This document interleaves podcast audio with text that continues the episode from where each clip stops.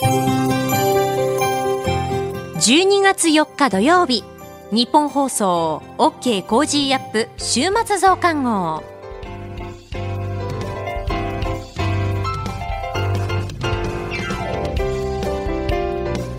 ニッポン放送アナウンサーの新行市佳です。OK Cozy up 週末増刊号。今週の放送でセレクトした聞きどころ今後のニュースの予定などを紹介していくプログラムです。毎週土曜日の午後に更新しています。まずは今週の聞きどころ。そしてこれからのニュースの予定についてさらにトレーダーで株ブロガーのひなさんから今週の株式市場のまとめと来週の見通しについて。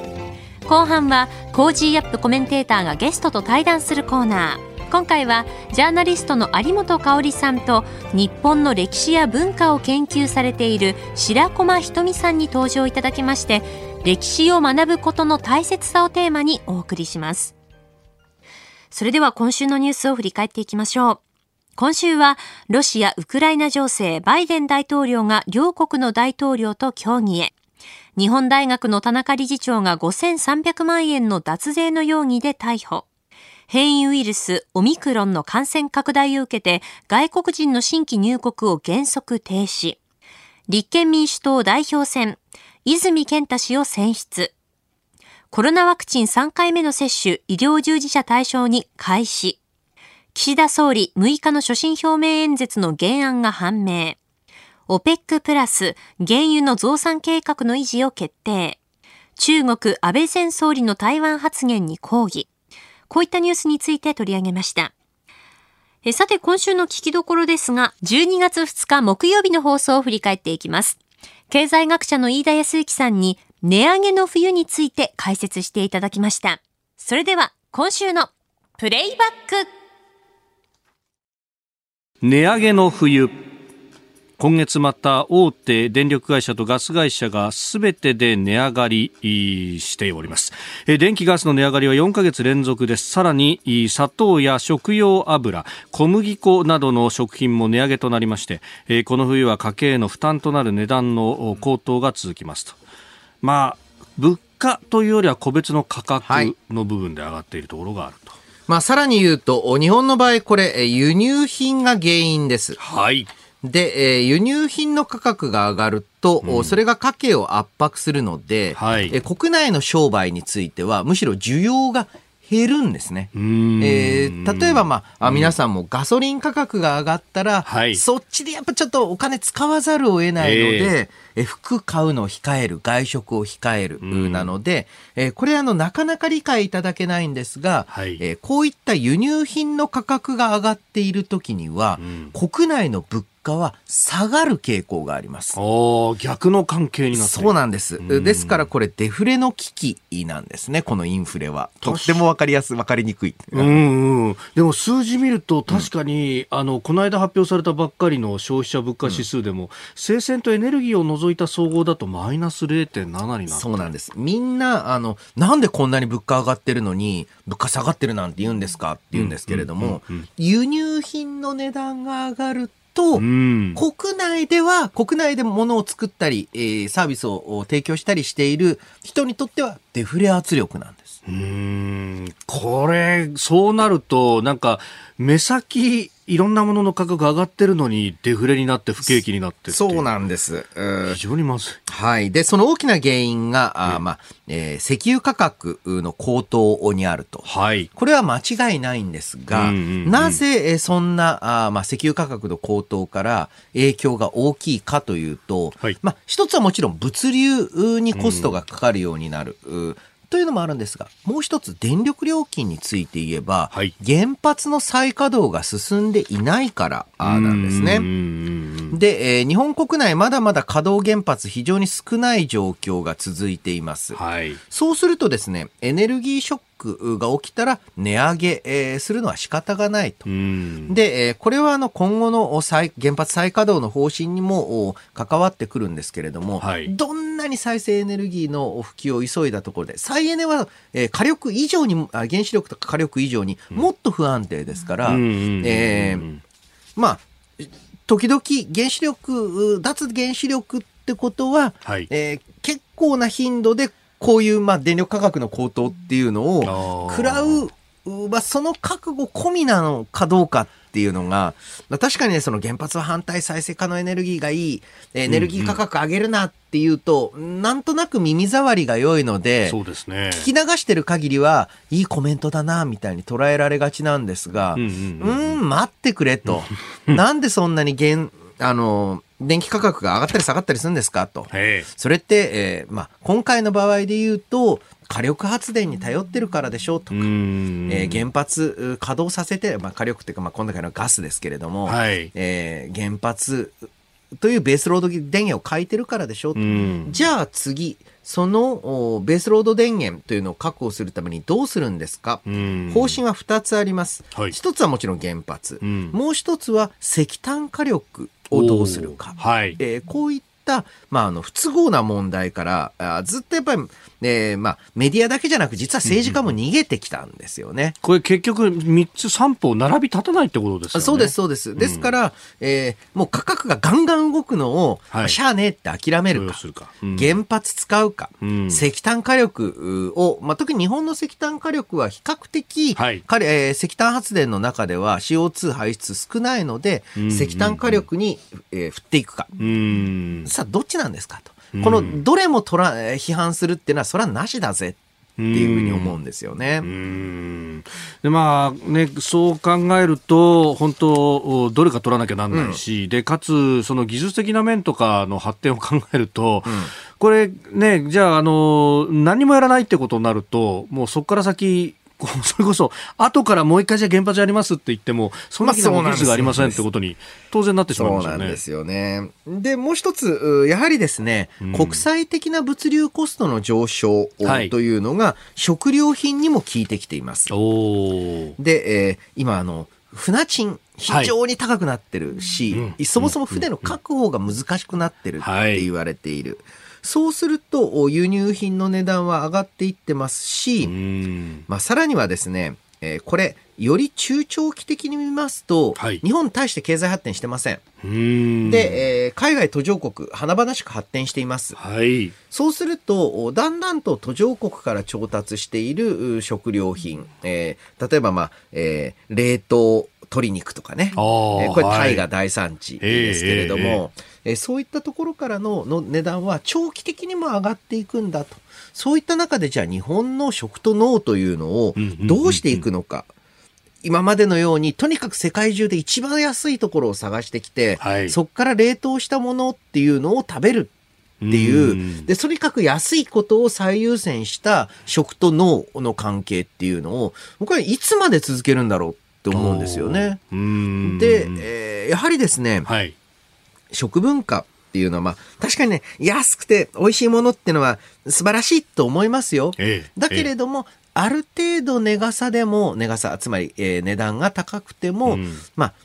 よりまあ、美味しいものをとか、あとは各地域、農作物豊富な地域であれば、どういった形で地産地消をしていく地域で、はい、いわゆる経済循環回していくのかっていう、えー、こういうビジョンを持って食を考えていかないと、まあ、短期的にもね、物流コストが上がったから、えー、冷凍食品が高くて困ってます。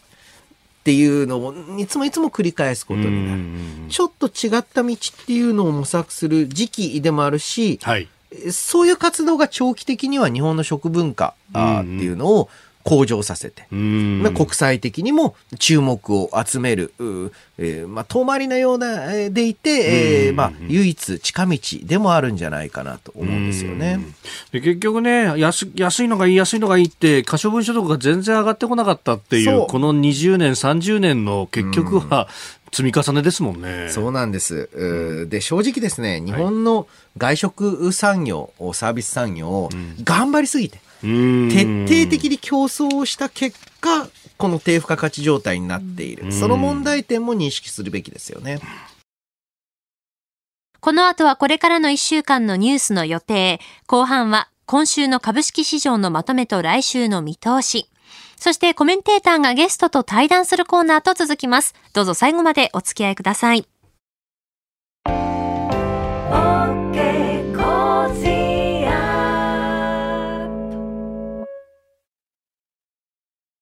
ニッポン放送アナウンサーの新行市佳がお送りしています。OK Cozy up 週末増刊号。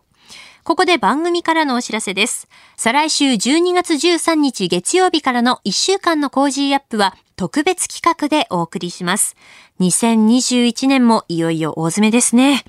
今年の話題は今年のうちに盛大に全力で特集します。コメンテーターの皆さん6時台前半からの登場です。13日月曜日はジャーナリストの須田慎一郎さん。14日火曜日は朝日新聞編集委員で元北京ワシントン特派員の峰村健二さん。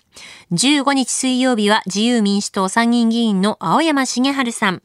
16日木曜日、明治大学准教授で経済学者の飯田康之さん。17日金曜日は外交評論家で内閣官房参与の三宅邦彦さんです。さあ、そしてゲストなんですが、ヤクルトスワローズの高津慎吾監督も登場でございます。えゲストがまた新たにこう決まりましたら発表いたしますので、ぜひ期待していただければなと思っております。そしてプレゼントはですね、新米、千葉の美味しいお米、コージー米がドーンと100人の方に当たります。ぜひぜひご応募ください。12月13日月曜日からの1週間、飯田浩二の OK 工事アップ。リスナーの皆さんと一緒にいい一年を締めくくれたらなと思っておりますので、ぜひよろしくお願いいたします。そして、飯田アナウンサーはですね、明日ですね、12月5日が誕生日ですので、明日で40歳になります。40歳はこう、不惑の年とも言いますからね、惑わず突き進んでいく、そんな一年になるんじゃないかなと思っております。私もあの、盛り立てていけるように、もう布団から出るのが辛い季節になってきましたけれども、早起きを頑張って放送に臨んでいきたいなと思っております。さて続いては、これからのニュースの予定を紹介します。12月5日日曜日、品川駅構内の京浜東北線大宮方面と山手線外回りとの乗り換えが同じホームで可能に。12月6日月曜日、臨時国会、ノーベル物理学賞に決まった真鍋淑郎さんの表彰式。12月7日火曜日、定例閣議。10月の景気動向指数発表。中国の11月の貿易統計発表。12月8日水曜日、11月の景気ウォッチャー調査、10月の国際収支発表。医療用品大手 ZOZO 創業者の前澤友作さんがロシアのソユーズ宇宙船で国際宇宙ステーションに出発。12月9日木曜日、民主主義サミット。12月10日金曜日、定例閣議。小池都知事定例会見。ノーベル賞受賞式。続いては12月6日月曜日からの飯田浩二の OK 工事アップコメンテーターのラインナップです。12月6日月曜日、ジャーナリストの須田慎一郎さん。7日火曜日、地政学戦略学者の奥山正史さん。8日水曜日、数量政策学者の高橋洋一さん。9日木曜日、ジャーナリストの鈴木哲夫さん。10日金曜日、評論家の宮崎哲也さんです。コメンテーターの皆さんは6時台からの登場、ニュース解説をしていただきます。この後はトレーダーで株ブロガーのひなさん登場です。今週の株式市場のまとめと来週の見通しについて。そして後半はコメンテーターがゲストと対談するコーナー。今回はジャーナリストの有本香里さんと日本の歴史や文化を研究されている白駒ひとみさんの対談をお送りします。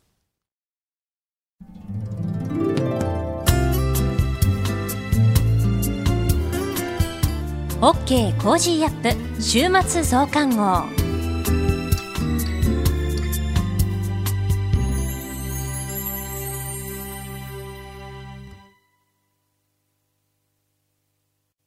モラロジー研究所は名称をモラロジー道徳教育財団に変更しました。日本人の国民性、勤勉、正直、親切、そして約束を守る、これらは道徳によって支えられてきたとも言えるでしょう。今、この混迷の時代に道徳が必要とされています。あらゆるシーンで持続可能な社会の発展に、モラロジー道徳教育財団は、人づくり、国づくり、企業づくり、家庭づくりを応援します。道徳で人と社会を幸せに、モラロジー道徳教育財団。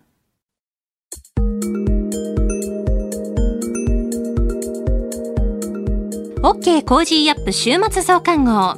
今週の株式市場のまとめと来週の見通しについてトレーダーで株ブロガーのひなさんに伝えてもらいます。それではひなさんよろしくお願いします。はいひなです。今週も個人投資家の視点で今の株式市場をお伝えいたします。今週のポイントはオミクロン株です。新たなコロナの変異株オミクロン株の感染拡大が景気を下押しするとの懸念から世界的にマーケットが大変不安定な一週間となりました。このオミクロン株の出現でリスク回避姿勢が強まる中、FRB のパウエル議長はインフレ対策を重視する姿勢を示し、相場の先行きに不透明感が増した形となりました。株価が下落するような場面があれば、私はアフターコロナ関連株を中心に年末相場に向けた買い場として狙っていましたが、売りが売りを呼ぶ展開で手が出せなかったのが実情です。今週の値上がり率上位の銘柄を見ると、指定系材料株と呼ばれる銘柄群が特に大きく売り込まれていました。個人投資家に人気のマザーズ市場の銘柄を中心に、お衣装解消のための売りなどが急増しているようです。個人的にはオミクロン関連銘柄として、医師向け情報共有サイトを運営しているメドピアや、コロナ治療薬を開発中のペプチドリームなどを監視していました。注目してから株価は上がりましたが、腰の座った買いはまだ入っていない印象です。ビックス指数も急騰する中、来週も不安定な年末相場が続きそうです。二つ目のポイントは、海運株です。日経平均は11月29日、30日と2日間で400円を超える下落となりました。ですが、週末の3日金曜日には、値下がり銘柄数が138に対して、値上がり銘柄数が2015と幅広い銘柄が上昇しました。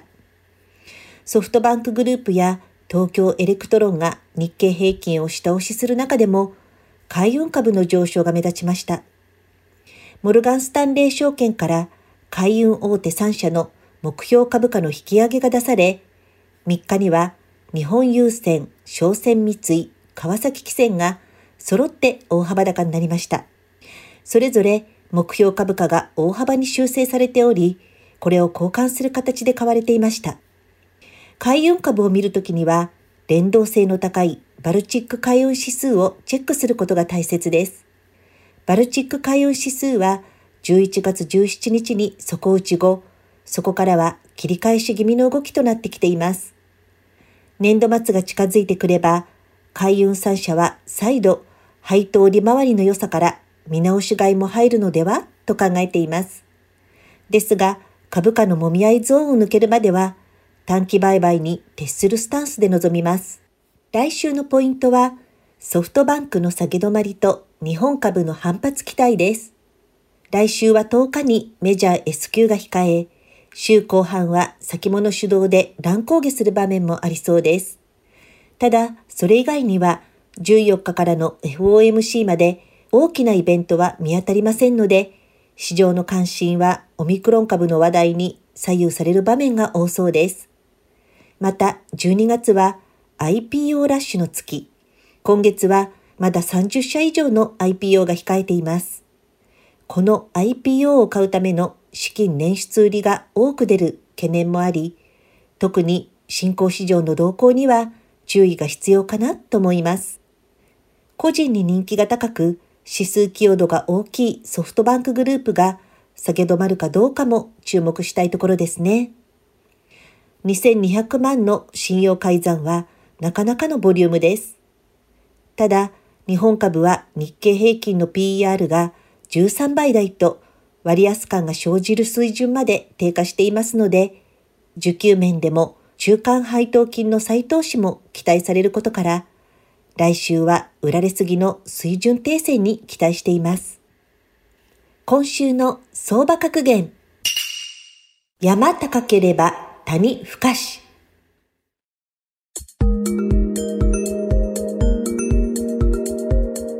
相場は大きく急上昇する場面がありますが、高くなればなるほど必ずその後に大きく下落する危険があるということを説いた言葉です。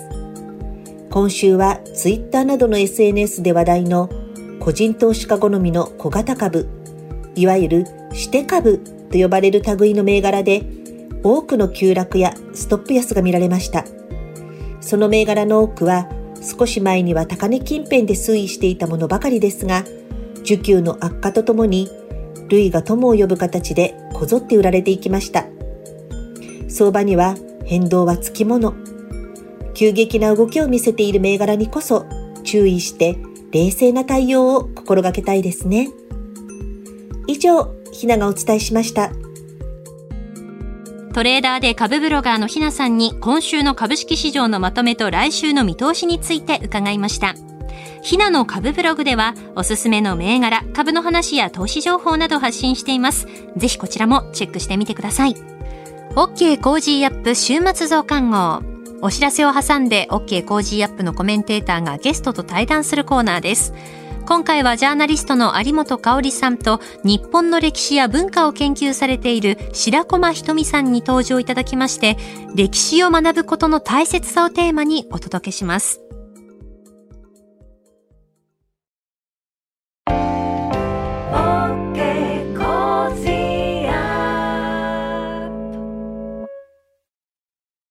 モラロジー研究所は名称をモラロジー道徳教育財団に変更しました。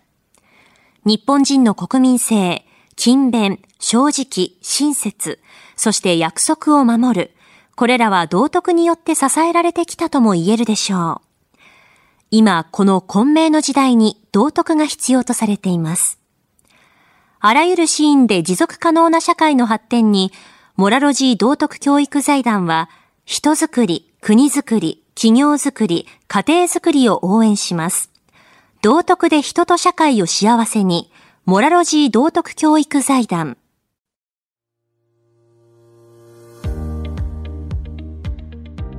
ジャーナリストの有本香里です。この配信は政治、経済、国際情勢など世界を取り巻く様々な問題の真相を掘り下げる対談番組です。今回の対談のお相手は公益財団法人モラロジー道徳教育財団特任教授でいらっしゃるそして日本の歴史や文化を研究されている白駒ひとみさんです。よろしくお願いします。よろしくお願いいたします。えー、今回の対談では、はい、歴史を学ぶことの大切さをテーマにお話を伺いたいと思いますが、はい、白駒さんは普段どんな活動をされてるんでしょうか？はい。私は、まあ、あの、歴史を、まあ、研究しまして、そこからですね、現在生きる私たちにとって、なんかこう、幸せに生きるためのヒントがあるんじゃないかっていうことで、はい、そういうヒントをこう、抽出して、それをお伝えする、語ってお伝えするっていうことをしているんですけれども、うん、はい。あの、白駒さんは、日本の歴史は志のリレーであり、はい。そして法音感謝の歴史であるとい。うふうに伝えてらっしゃるそうですが、はい、はい、これはどういう具体的に？ああそうですねちょっとじゃ具体的なお話をしてもいいですか、ええ、はい、はい、はい。あの、東日本の震災から、まあ、今年で10年なんですけれども、その震災が起こった時に、台湾から驚くほどの義援金や支援物資が届いたんですよね。はい、それで、私はそのことに感動しまして、台湾に何度も通って、うん、あの、ありがとうという気持ちを伝えているんですけれども、行くたびに逆に私たちがありがとう攻めに合うですよね。でわざわざ台湾に来てくれてありがとう。震災の支援なんて何年も前のことなのにまだ覚えててくれてありがとうって言われるんですが、え、じゃあどうしてそんなにね、私たちに感謝してくれるの？どうしてそんなに親切にしてくれるの？と尋ねると、台湾の方々が、これはあなたたち日本人が私たち台湾人に教えてくれたことだっておっしゃるんですね。で、まあどういうことかと申しますと、えー、明治28年から昭和20年までのおよそ50年間、はい、台湾は日本の統治下にありまして、はい、それまで衛生環境が悪く病気が蔓延し、農業生産性も低く、経済的にも本当に貧しい土地の一つだった台湾にこう日本人が入っていって、あの、まずは学校を作って教育を普及し、警察制度を整えて治安を安定させ、さらにインフラを整備していって、台湾の衛生環境や農業生産性っていうのをもう大きく改善していったんですね。はい、であのおよそ50年の日本の統治を経て台湾は豊かになったんだと、今台湾が先進国でいられるのは日本のおかげだって言ってそのあの日本の恩に感謝したいんだっていうことを台湾の方々がおっしゃるんですよ。えー、で特にその中でも一番感謝してらっしゃるのは多分教育だと思うんですけれども、台湾のあの、まあ、中心の台北の郊外に、死山岩という、はい。歴史上台湾に作られた初めての学校があるんですね。うん。はい、まあ、そこは日本人が作った学校なんですけれども、はい、実はその学校の跡地が今あの台湾の教育の聖地となっていまして、というのはあの下関条約が発行されて日本が台湾を統治するようになりすぐに先生たちが赴任するんですけれども、はい、およそ半年後にゲリラに襲われて先生たちが亡くなってしまうんですが、はい、その先生たちの、まあ、お墓がお墓と記念碑があるのがその死山岩なんですね。えーえ。ーはい、で実は今でこそ親日の台湾ですけれども、まあ、日本の統治が始まって間もない頃なのでまだまだ台湾の人たちのあの、ね、心っていうのは複雑なものがあって、えー、でそういうゲリラが事件を起こしそうだっていうことはあらかじめ分かっていたそうなんですよね。それで、まあ、あの心ある台湾の人たちや日本人の仲間から先生たちは避難するように言われていたそうなんですが、でも先生たちはね決して非難しないんですね。というのはもし自分たちがゲリラに襲われたとしてもあのそれは肉体が滅ぶだけであって、はい、心を思いを残すことはできるんだと、うん、日本人が台湾の教育にここまで情熱を傾けていたというその思いを残すことができれば、うん、実に死にがいがあると言って、うん、そのゲリラたちの刃を受けた人たちがいたんですよね。えー、でその中の一人が吉田松陰の甥っ子だったという、まあ、ドラマティックな展開もあるんですけれども、うん、素晴らしいのはその6人の先生の訃報が日本にもたらされた時に、はい、あの多くの日本人は台湾の人々を蔑んだんですね、野蛮だと、はい、でもその中にあってそんな台湾だからこそ教育が必要だと、うん、後から後から赴任を希望して海を渡った教育者たちがたくさんいて、うん、まあ、その吉田松陰から甥っ子さらにその後に続く日本の教育者へこの志のリレーというものがあって、まあ、それに対して台湾の人たちが最大限の敬意を払ってくれて、まあ、その恩に報いたいというような、はい、あの行動をいまだにねその事件があってからもう120年経つわけですけれども、はい。えー、それでもその心を継承してくださってるっていうことなんですよね。はい。あのまあ、私も実は台湾とは随分ご縁がありまして、はい。はい、あの毎年今もですね、まあ、ちょっとコロナになってからはいけないんですけれども、はい、まあ、ほぼ毎年、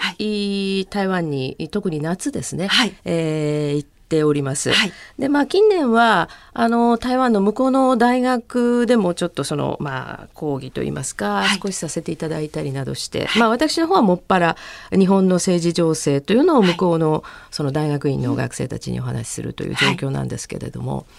例えばですねその日本人が、はい、えー、まあ、ほとんど知らない、はい、しかしその今のですね、はい、まあ、教育に台湾の教育に非常にその、まあ、一心を投じたといいますか、はい、そういう人たちの話、はい、あるいはその台湾の治水ですね。そうですね、まあ、これに力を尽くした八田洋一さんな,、などはですね、日本ではほとんど知られていないんですが、はい、もう台湾の人は誰でも知っていると。そうです。まあそうしたそのインフラについても、はい、日本の統治時代というものにまあ非常に感謝を寄せてくださっている。まあこういうことも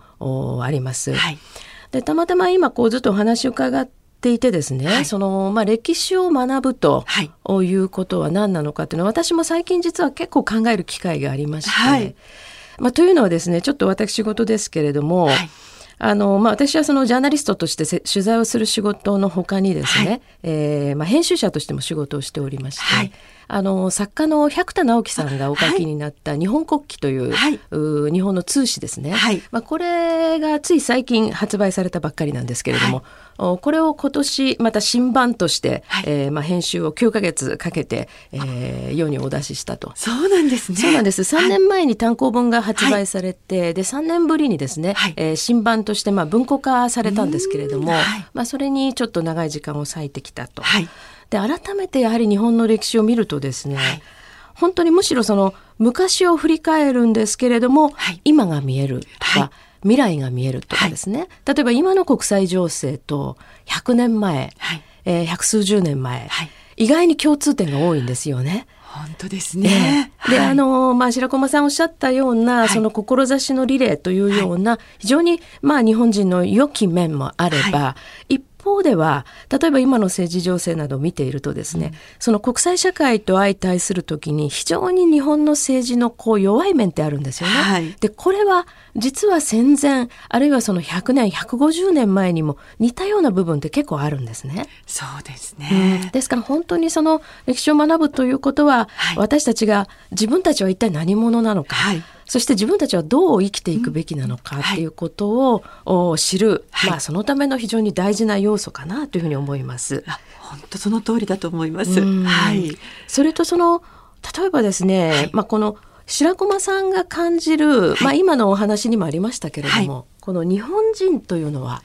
どういう人間たちなのか。はい。まあ、これは私もその、まあ、百田さんのご本をですね、はい、編集していて常に考えたんですけど、はい、お日本人ってどんな私たちってどんな人間たちなんでしょう？と、ね、そんなお考えをちょっと聞かせていただきたいんですけど、はい、多分私はこれを一生探求 するんだろうなとは思っているんですけれども、えー、そうですね。本当いろんな特徴があると思うんですよね。えー、例えばやっぱり受け入れる能力が非常に大きいっていうのは、うん。はい、あの感じますね。でそれはおそらくなんですけれどもまあいろいろ歴史にその断片的なものは出てくるんですが神話の違いって大きいと思っておりまして、はい、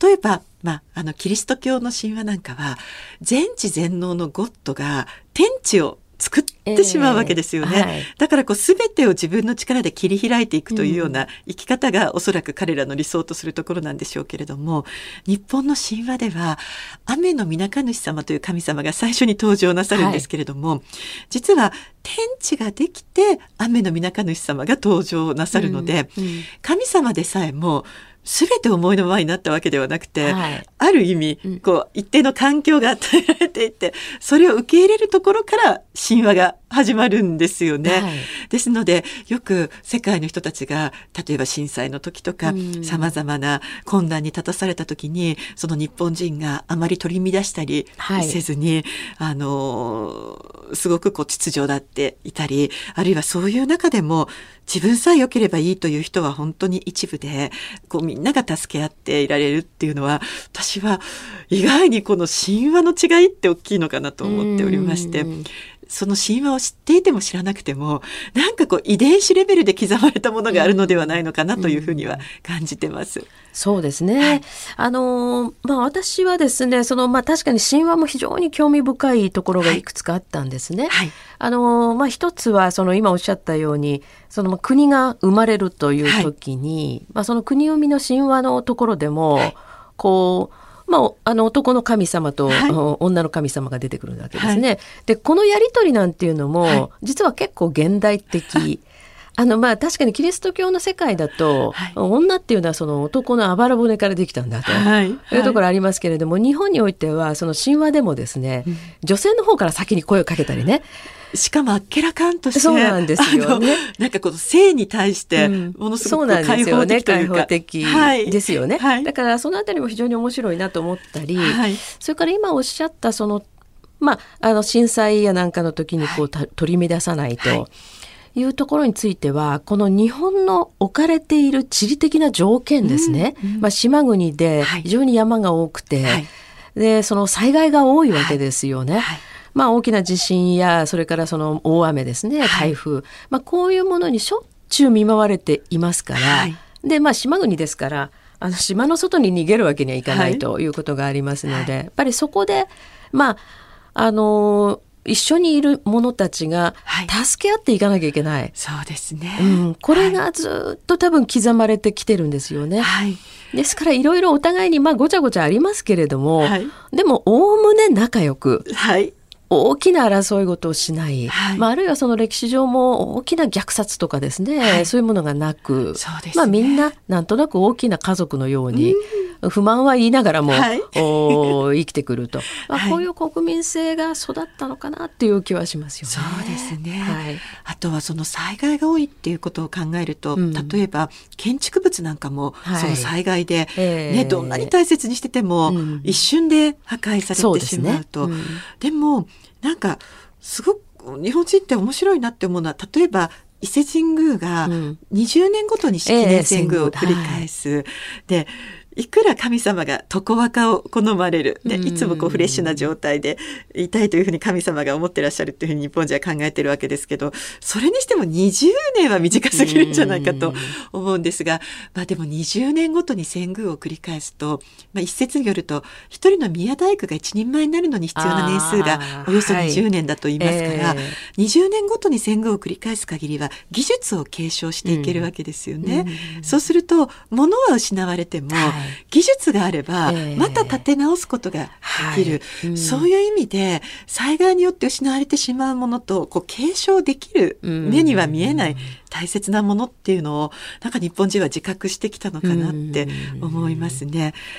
先ほどの台湾の先生たちが肉体は滅ぶけれども思いは残せるっていうのは、えー、なんかまさに、うん、その日本ならではの考え方なのかなって思うんですよね。うそうですね。あの例えば日本はその今おっしゃったように技術の継承とかですね、はい、商いなんかも継承しますから。はい。日本ほどおそらく長いその老舗というのが、はいはい、まあいくらでもある、はい、国っていうのはおそらくないと思うんですよね。はい、そうですよね。はい、まあヨーロッパももちろんその古いお店、老舗っていうのありますけれども、はい、日本の場合は確か最古の企業っていうのは飛鳥時代ぐらいそうです。あのですよね。聖徳太子が四天王寺を創建するときに宮大工集団を集めて、うんそれが母体となった建設会社さんが、そうですよね、おそらくにあの世界最古のそうですよね、はい、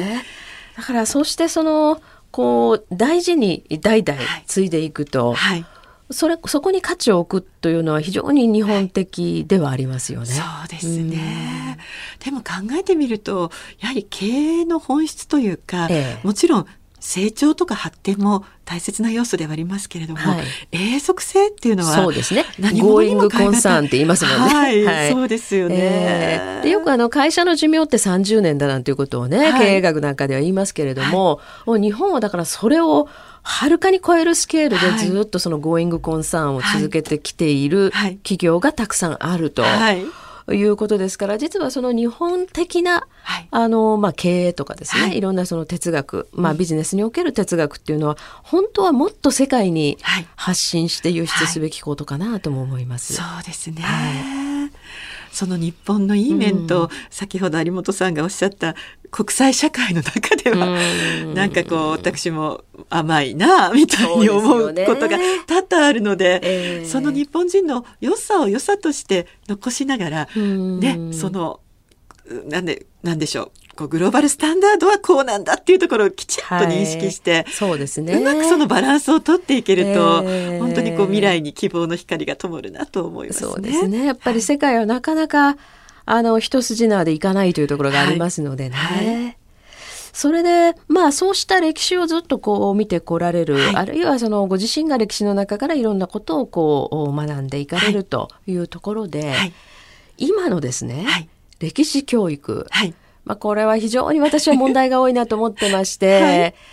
まあ実はその今の歴史教育に問題があるというところが、その先ほどから申し上げてます、まあ、百田さんの日本国旗ですね、はい、これを、まあ、私も編集者として関わって一緒に作ろうとい。うことのきっかけでもあったんですね。はい、あまりにも教科書も歴史教育もひどいとい。うふうに私は感じてるんです。はい、白駒さんはどんなふうにお感じですか、はい。私がそのことを問題だなと自覚したのが実は大学3年生の時なんですね。えーえー、本当の学校教育での歴史しか知らないまま、うん、初めての海外に出まして、はい。えー、まあ、オーストラリアだったんですけれども、はい、そこで2週間ホームステイをしましたら、うん、そのオーストラリアのお母さんにこういろいろ日本のことを聞かれるんです。はい、でも彼女のあの言葉で驚いたのがオーストラリアはまだまだ歴史が浅くって200年ちょっとなんだと。あこれ私が20代そこそこの時の話なので、多分今は250年ぐらいになってると思うんですけども、まあ、当時の彼女の言葉をそのままお伝えすると、オーストラリアの歴史は200年ちょっと。でも日本はすごいわね。2000年以上も歴史が続いているんでしょ？って言われたんですよね。そしてさらに、でもその日本がひとたび戦争に敗れ、焼け野原になった。私たちは日本が復活するのは無理って思っていたのに、はい、あなた方は瞬く間に奇跡のような戦後復興を果たした。私たちは母国の歴史が短いから日本の長い歴史に憧れている、えー、そしてその日本の奇跡の戦後復興を見て歴史が短いあなた方にもやればできると言われているような気がして、うん、勇気をもらっていると言われたんですよ。しかしそれはかなりのこうなんて言うんでしょうかね。ちょっと言い方失礼かもしれませんが、はい、知的レベルが高いと言いますか。そうですすごい知識人ですよね。はい、そうです、えー、もうあの私が滞在していた2週間の間も少し時間ができるといつも本を読んでらっしゃってかなりもうインテリ層だったと思うんですけどね、えー、でもその時に私がそれまでは例えば「源氏物語」の話題とか、うん、あの茶道の話題なんかだったんですよ。はい。えー、でそれは曲がりなりにも少し経験があの茶道も経験して「源氏物語」も大好きだったのでこう語り合うことができたんですけれども、うん、実は私はそれその時はですね建国の歴史を知らなかったので、うん、2000年以上も歴史が続いたんでしょって言われたことにはえそうだったの？という恥ずかしいリアクションしか、何ともみっともないリアクションしかできませんでしたし、あとは、まあ、奇跡の戦後復興と言われても大体その近現代史をなかなか詳しくはやらないじゃないですか。はいえー、で私や世界に出たら建国の歴史と近現代史こそが問われるんだっていうのを、もうその時もう嫌というほど感じまして。で今の学校教育はそこが抜けてますもんね。そうですね。その2つをもう完全に抜いてますよね。そうなんですよね、はい、だからもうこれは憂うべき問題だなというふうにそれ以後はこう問題意識を持つようになったんですけどね。なるほどあの、実はその、今年7月にですね、はい、えー、千代にや千代に愛の歌、君が代の旅というタイトルで、はい、その日本の国歌、はい、君が代をテーマにした絵本を発売されました。そうなんです。はい。これをちょっとあの、お話しいただきたいんですけれども。はい。実は、君が代の元になった歌というのは、平安時代前期に編纂された古今和歌集に出ていまして、はい、和歌なんですよね。その君が代がもともと和歌だったということもご存じない方が多いと。で、しかもそれがどんな和歌かというと、まあ、その元になった歌はこうなんですね。我が君は千代にや千代に、さざれ石の岩を隣て苔の娘で、我が君はなんですよね。で、我が君というのは一般的には当時、あの女性が愛する男性に対してそう呼んでいたんですね。で愛するあなたあなたの命がいつまでもいつまでもずっと続きますように例えて言えば小さな石が年月が積もり積もって大きな岩となりその表面に苔が生えるまでそのぐらいあなたの命がずっと長く続きますようにそしてあなたがずっと幸せでありますようにという究極の愛の歌なんですよね。愛の歌なのに私を愛してなんて一言も出てこなくてひたすら愛する人の長寿と幸せを祈るというなんて利他の心のあふれた歌なんだろうと思いまして。でこの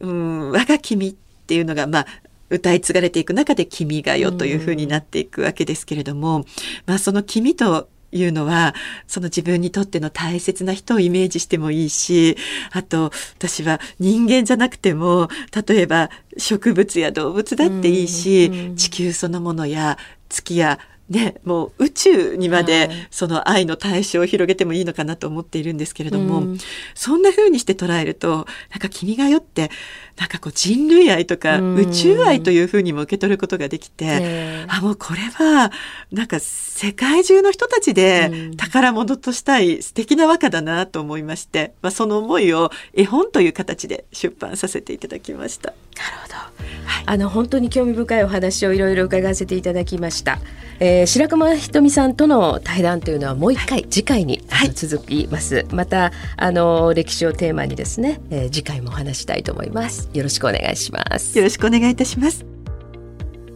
あなたと一緒に作るニュース番組日本放送 OK コージーアップ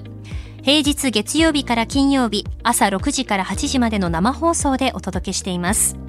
ぜひ FM 放送 AM 放送はもちろんですが radiko や radiko のタイムフリーでもお楽しみください。OK Cozy up 週末増刊号。ここまでのお相手は、ニッポン放送アナウンサーの新行市佳でした。